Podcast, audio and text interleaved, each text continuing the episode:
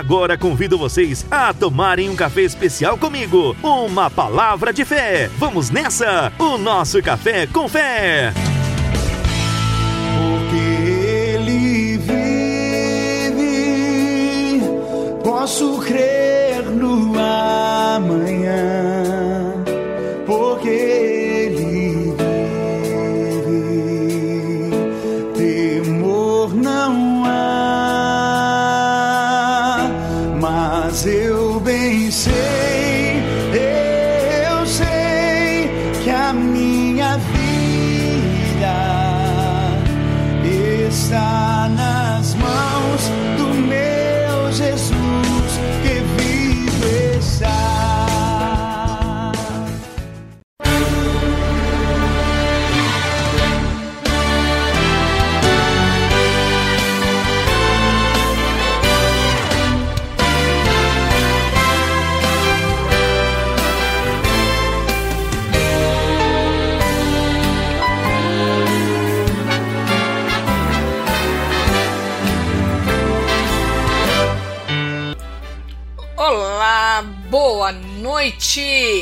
Sejam todos bem-vindos para o Café com Fé, a sua palavra amiga.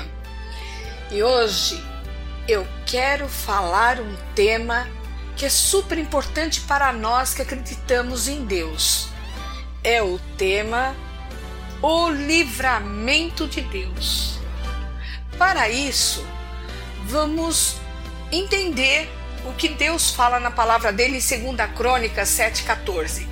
Se o meu povo, que se chama pelo meu nome, se humilhar e orar, buscar a minha face e se afastar dos seus maus caminhos, dos céus ouvirei, perdoarei o seu pecado e curarei a sua terra.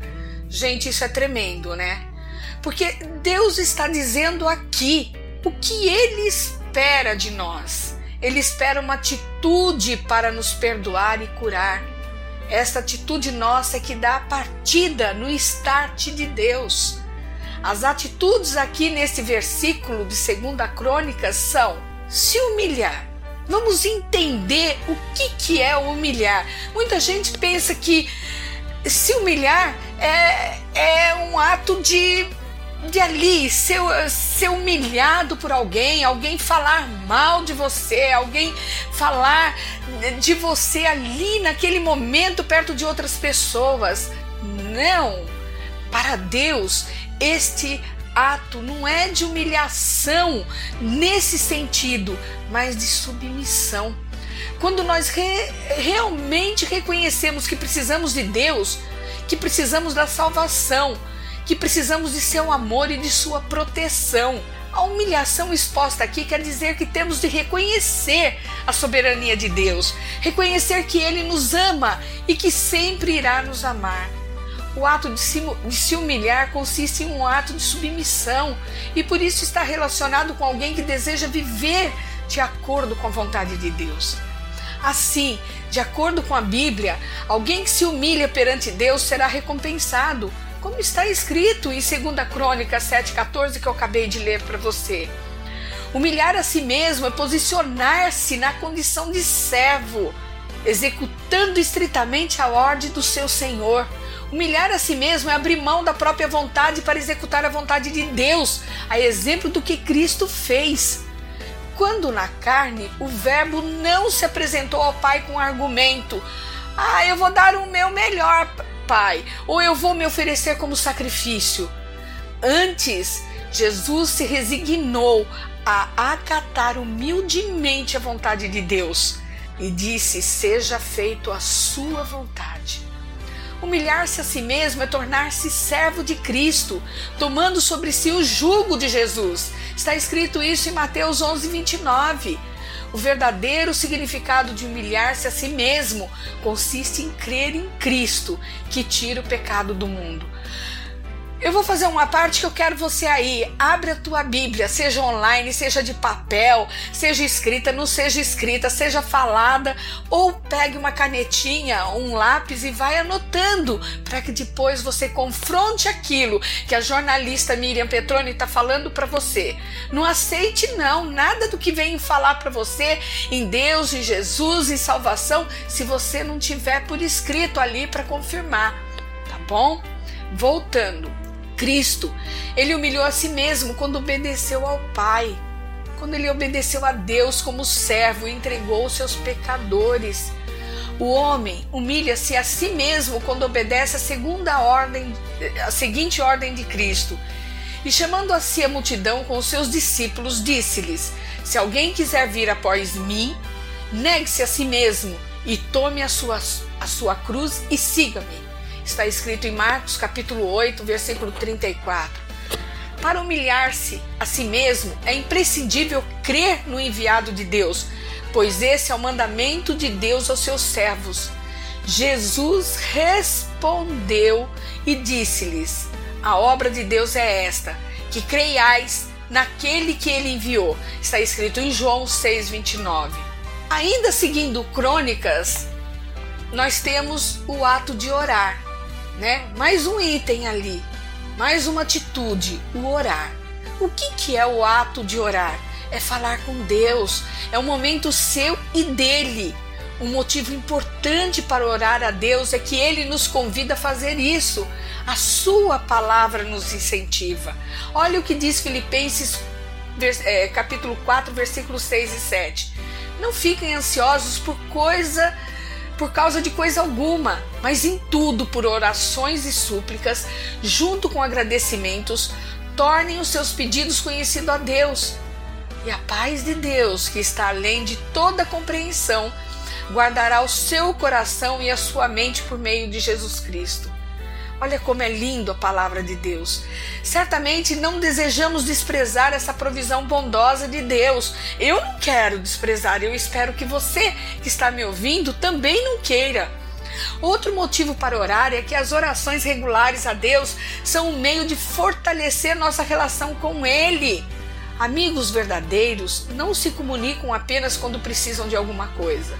Em vez disso, bons amigos se interessam um pelo outro e sua amizade se fortalece à medida que expressam seus pensamentos, preocupações e sentimentos. Pelo menos é o que eu sinto em relação aos meus amigos. Em certos sentidos, a situação é parecida quando se trata de nossa relação com Deus. A Bíblia ensina sobre a personalidade e os propósitos de Deus. Você tem a oportunidade de conhecê-lo como pessoa real. A oração lhe dá a oportunidade de expressar a Deus seus pensamentos e sentimentos mais íntimos. Ao fazer isso, você se achega mais a Ele. Tire a prova em Tiago 4,8. Ao orarmos a Deus, o modo de nos dirigir a Ele deve indicar que reconhecemos humildemente a nossa posição perante Ele. Essa humildade também nos moverá a orar de coração evitando orações rotineiras ou repetitivas, conforme está escrito em Mateus 6, versículos 7 e 8. A quem devemos orar? Você deve estar aí se perguntando. Jesus ensinou seus seguidores a orar ao Pai que está nos céus. Mateus 6, 9. Portanto, as orações devem ser dirigidas apenas a Deus. Contudo, ele requer que reconheçamos a posição de seu Filho unigênito Jesus Cristo. Jesus foi enviado à Terra para servir de resgate, com o fim de nos redimir do pecado e da morte. Olha que esplêndido! João 3,16 e Romanos 5,12.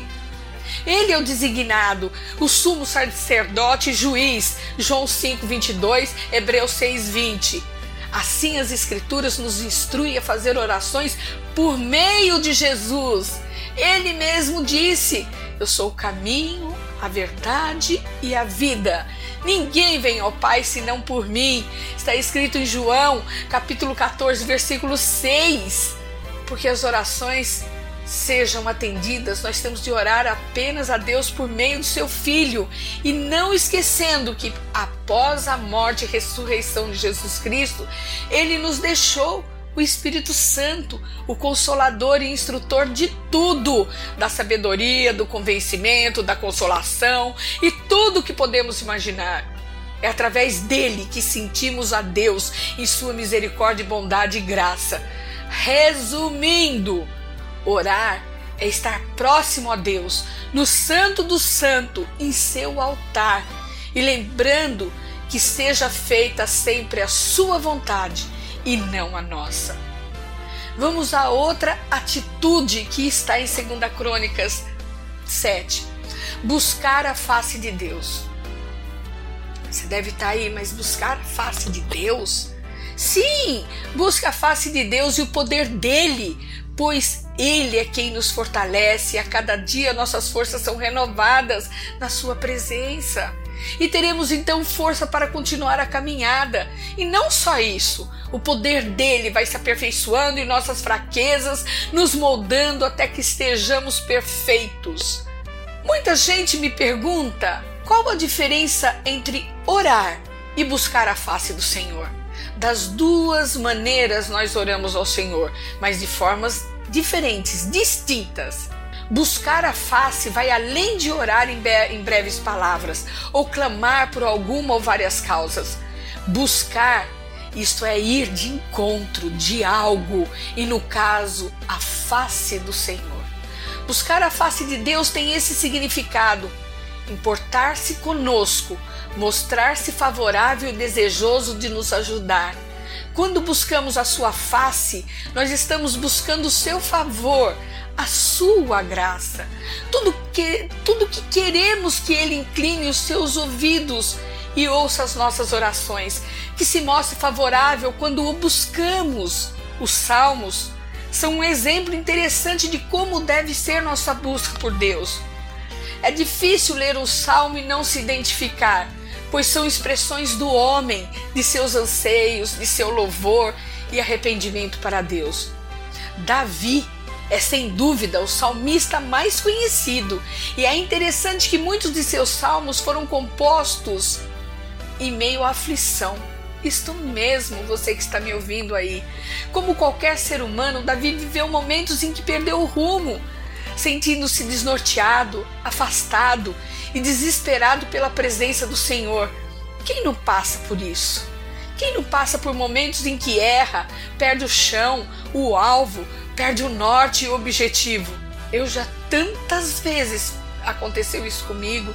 E nesse momento, Davi nos dá o exemplo, pois, mesmo desnorteado, ele buscou a face do Senhor. Quando perdemos a referência em Deus, três coisas se instalam na nossa vida: o medo, a covardia e o desânimo. Talvez hoje você esteja desnorteado, entregue ao vício, ao pecado, achando-se confuso e indigno mas esse é o dia de buscar a face do Senhor. Ele quer ajudar você a reencontrar o norte, a mudar a sua vida. E tudo começa com a busca da face do Senhor.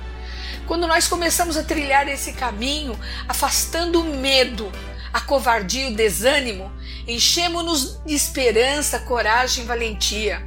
A transformação genuína na vida do homem só acontece na intimidade com Deus, buscando a sua face.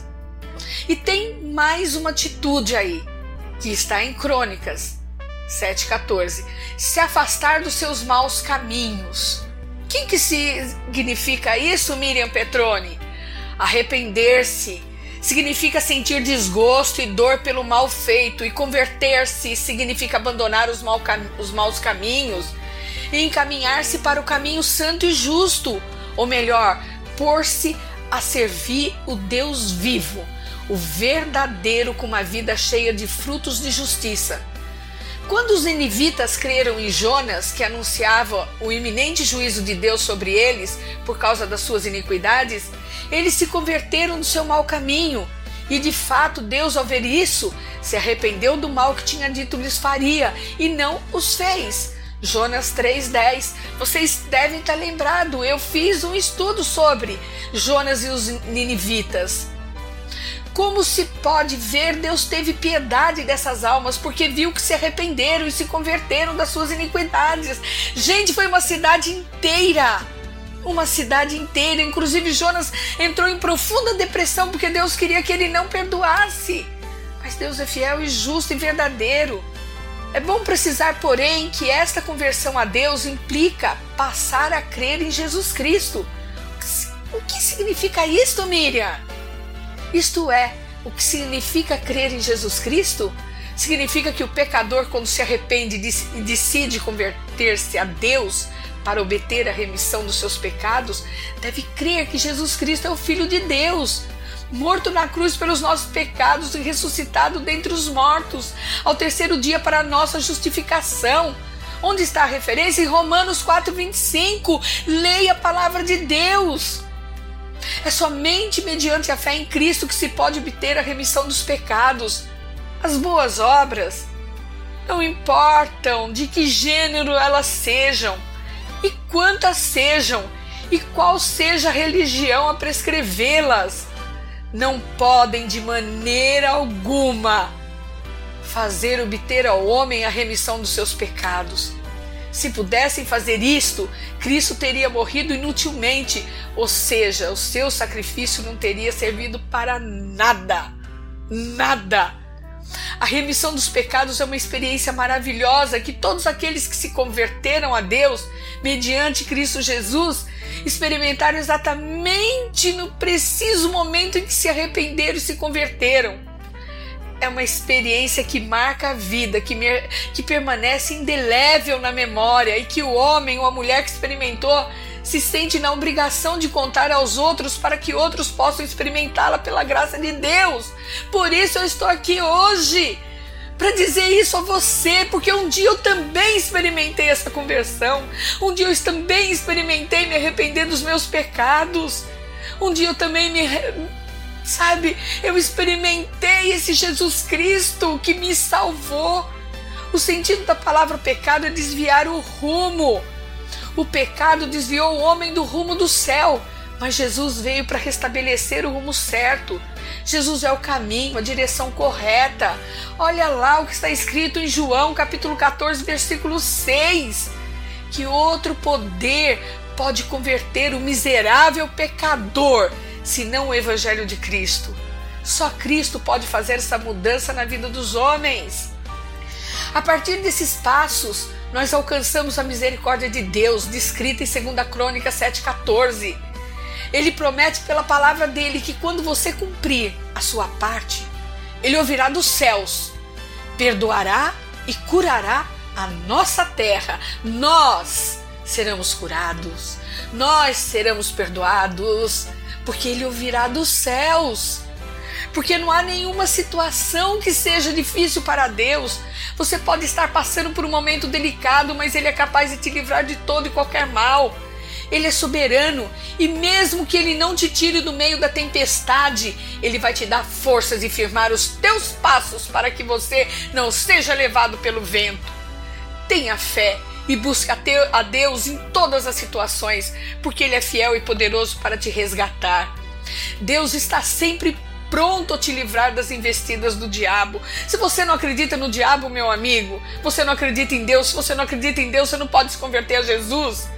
Porque os desaboros que nós enfrentamos, a maioria das vezes, vem das condições que o diabo encontra em nossa vida e aproveita para entrar e tentar destruir.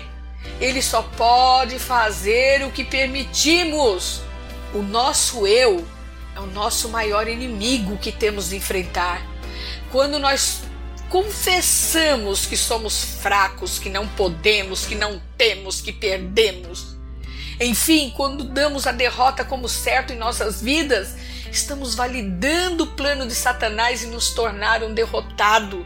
Mas as boas novas que venho anunciar é que Jesus já venceu por nós lá na cruz. Ele mesmo derrotou Satanás nessa vitória e você está inserido. Você foi a causa principal da vitória de Jesus. Ele sabia que ao vencer estava dando a você a oportunidade de ser vencedor junto com ele, porque você foi a compra principal nesta luta. Você, eu, nossa família, todos aqueles que acreditarem, que crerem que Jesus Cristo é o Senhor. O preço que foi pago por você foi muito grande. Foi o sangue dele derramado naquela cruz. Foi ele o maldito para que você se tornasse bênção. Foi ele o humilhado para que você pudesse ser exaltado.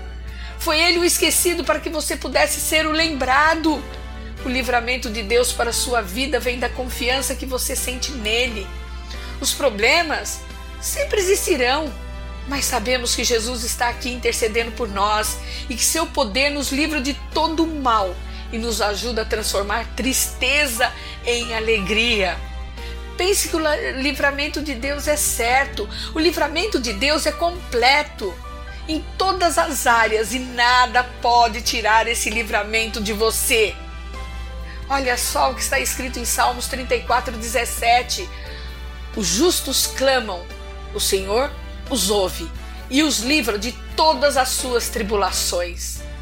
Isto é verdadeiro, o amparo de Deus é absoluto, o socorro é certo. No momento certo, Ele entra com providência e te livra do que seja que você está passando. Esta promessa é fiel. Livrou-me do meu inimigo poderoso, dos meus adversários que eram fortes demais para mim. Segundo Samuel 22, 18.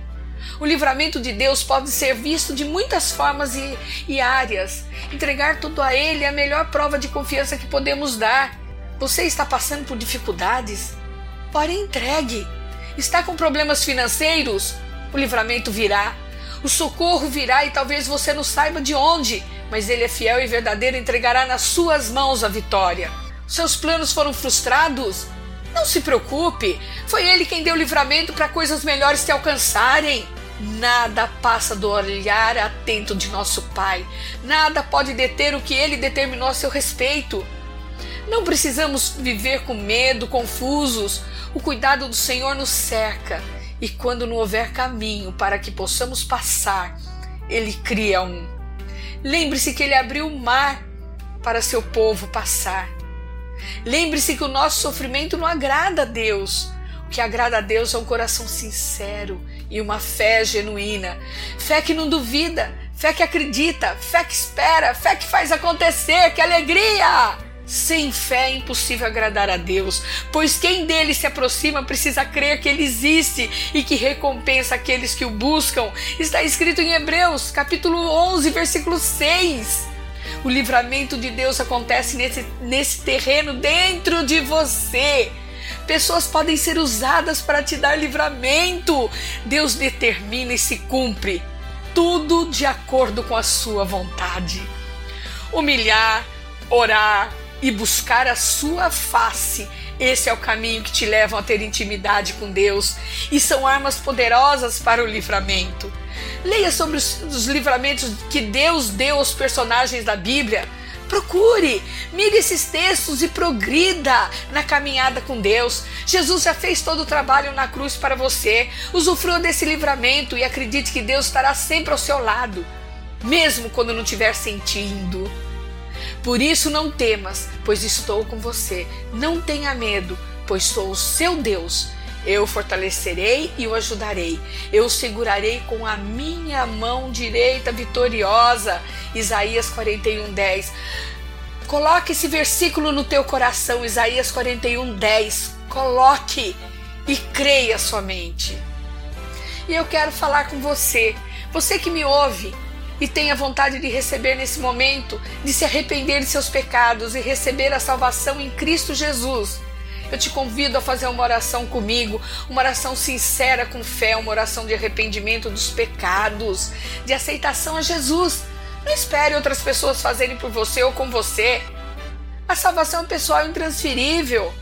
Venha para o time de vencedores, venha! Sinta a voz e o poder do Espírito Santo que está falando contigo hoje e aceite esse presente como oportunidade de Deus para um novo recomeço de vida, uma nova etapa, um novo tempo para, para você. O que vencer será assim vestido de vestes brancas, e de maneira nenhuma riscarei o seu nome do livro da vida. Antes confessarei o seu nome diante de meu Pai e diante dos seus anjos. Está escrito em Apocalipse, capítulo 3, versículo 5. Onde você pretende estar na volta de Jesus? Reflita e faça a escolha de um Deus que te ama e não exige nada em troca, a não ser o seu arrependimento de pecados. Eu não estou te oferecendo uma religião, não. Longe de mim, porque Deus não é religião, Deus é amor. Deus é uma opção de vida para você. Deus é uma opção dentro de você em aceitar o filho dele. Ou você aceita ou você está fora. Ou você aceita e vai viver na eternidade, ou você não aceita e vai viver sim no lago de fogo de enxofre, com ranger de dentes com um monte de pecadores que também não aceitaram. E não adianta, porque o dia que ele vier julgar os vivos e os mortos, não adianta. Você não terá mais como aceitar. Aliás, nos últimos tempos nem teremos isso, está escrito em Amós. Agora, se você sentiu esse desejo no seu coração, faça comigo essa oração sincera. Põe a mão no teu coração, ajoelhe aí na sua sala, no teu quarto, encosta a tua cabeça na cama, sei lá, onde você estiver, se você está me ouvindo aí no carro, põe a tua mão no seu coração, ou mesmo continue com a mão no volante. Faça comigo essa oração, mas com sinceridade, porque sem fé é impossível agradar a Deus. Acredite e creia. Você vai, pode falar, mas essa oração vai mudar a minha vida? Ela vai mudar sua vida sim, a partir do momento que você se arrependeu dos pecados verdadeiramente, a partir do momento que você escolheu viver uma vida verdadeira com Deus. A partir do momento que você segui, resolveu seguir os ensinamentos de Jesus, a partir do momento que você seja sincero dentro do seu coração. Eu não estou dizendo que todos os seus problemas vai acabar porque você aceitou Jesus Cristo, não. Pelo contrário, você pode ter até muito mais problemas. Só que você sabe a mão que você pode segurar, você sabe o Deus que você pode clamar, você sabe a quem recorrer. Eu choro pela tua vida, eu oro pela tua vida. Antes de eu estar aqui fazendo café com fé, eu estou orando, eu estou em comunhão, eu estou me entregando a Deus. Façamos essa oração. Eu vou fazer devagar para que você tenha tempo de me acompanhar. Senhor Jesus, eu estou aqui na Sua presença, entregando meu coração e minha vida, aceitando o seu sacrifício naquela cruz por mim. Eu te recebo como único Senhor e Salvador de minha vida. Eu me arrependo de meus pecados. Eu peço que anule todo o pecado que estava contra mim, que eu seja liberto de todas as amarras de Satanás peço que escreva o meu nome no livro da vida, para que eu possa usufruir como filho de Deus. E que aprenda, através da Sua palavra, a ser obediente a Ti todos os dias de minha vida. Amém. Eu sigo aqui, continuando como sempre eu faço, orando pela sua vida, abastecendo você de intercessão, para que Deus que começou a boa obra continue edificando a sua vida. Sejam todos abençoados em nome de Jesus. E este foi mais um Café com Fé, a sua palavra amiga.